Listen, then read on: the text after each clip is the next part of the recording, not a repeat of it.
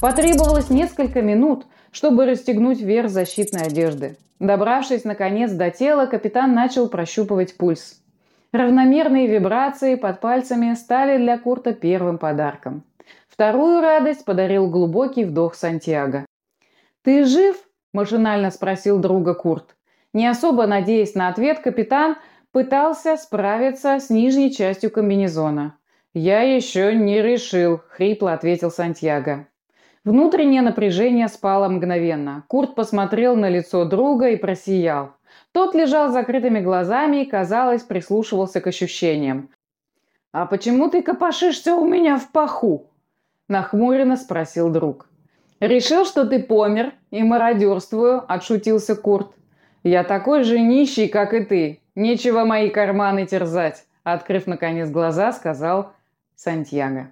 «Я такой же нищий, как и ты. Нечего мои карманы терзать», – открыв глаза, сказал Сантьяго. Курт, наконец, справился с забитыми песчаной пылью фиксаторами и встал на ноги. «Ну, раз ты в порядке, сам разденешься», – небрежно бросил он. Сантьяго попытался привстать и простонал от боли. «В меня врезался носорог?» – хрипло спросил он.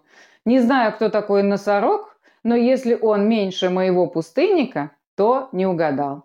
«Зачем ты переехал меня своим пустынником?» – укоризненно прохрипел мужчина и ухватился за предплечье друга. «Странный вопрос для того, кто так достал меня за последние дни», – ответил Курт. Он помог собеседнику встать и окончательно снять испорченный костюм. Отшвырнув от себя тяжелый скафандр, Сантьяго громко выдохнул и закашлялся. Каждая вибрация легких отдавалась страшной болью. «С тобой все нормально?» – видя, как резко побледнел друг, спросил Курт. «Если бы я лежал дома и почитывал свои файлы, было бы нормально», – недовольно проворчал Сантьяго и пошел к лестнице. «Ты ведь не забыл, что испорченный костюм не единственная наша проблема», – продолжал на ходу друг. «Разумеется, не забыл. И что будем с ним делать?» – поинтересовался Сантьяго. Его мучила одышка, он с трудом мог говорить на ходу. «Ненавидеть и кормить. Самка не оставила нам выбора. Возможно, получится незаметно оставить его в интрузе. Руби не даст тебе этого сделать, предостерег Сантьяго. От мысли о упрямой мутантке настроение Курта снова начало портиться. Он замолчал и медленно шел следом за прихрамывающим другом. Когда друзья добрались до верхнего яруса, их ждал большой сюрприз. Вопреки ожиданиям, у погнутого поручня сидел присмиревший Леозар.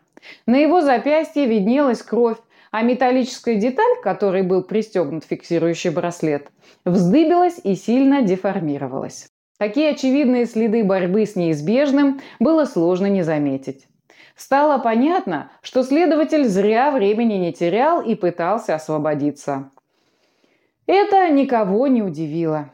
Но спокойствие и даже равнодушие, с которым он встретил бывших пленников, поражало до глубины души. «Добрый вечер», – поприветствовал пленника Курт. Его просто распирало от злорадства.